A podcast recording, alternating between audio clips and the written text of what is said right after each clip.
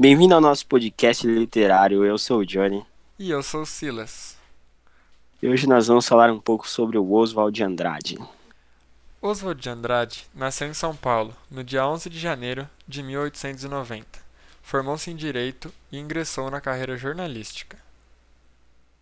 Em 1911, iniciou sua vida literária no jornal semanal, O Pirralho, que fundou e dirigiu junto com Alcântara Machado e João Bananeri. Oswald de Andrade foi um dos mais importantes introdutores do modernismo no Brasil. Foi o autor dos dois mais importantes manifestos modernistas. Em 1926, casa-se com Tarsila do Amaral, que faz as ilustrações de seu primeiro livro de poemas, Pau Brasil. Juntos, fundam o movimento antropófago, onde propõem na literatura e na pintura que o Brasil crie uma cultura revolucionária própria. Já em 1929, separa-se de Tarsila e rompe com seu amigo Mário de Andrade.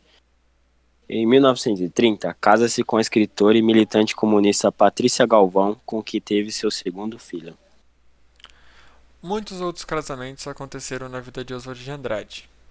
Em 1936, casa-se com a poetisa Julieta Bárbara e em 1944 com Maria Antonieta Dalkmin, a qual foi sua relação mais estável com quem teve duas filhas. E após longa doença, Oswald faleceu em São Paulo no dia 22 de outubro de 1954.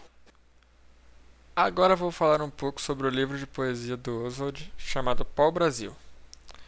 Composto em Paris, Oswald cria nesse livro aquilo que ele chamaria de poesia de exportação.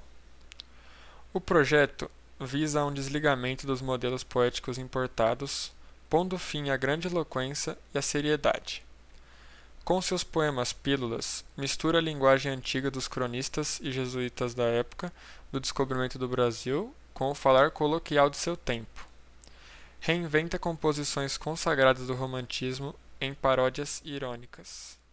E agora eu vou falar um pouco sobre as características literárias de Oswald de Andrade.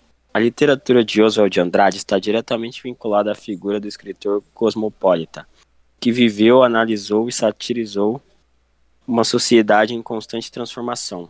Foi influenciado pelas vanguardas europeias, principalmente pelo cubismo e pelo dadaísmo, combinadas a um compromisso com a arte que não apenas absorvesse as influências estrangeiras, mas que consolidasse uma produção verdadeiramente brasileira. Essa foi a nossa apresentação sobre o Oswald de Andrade. Obrigado por ter escutado o nosso podcast e nos vemos na próxima.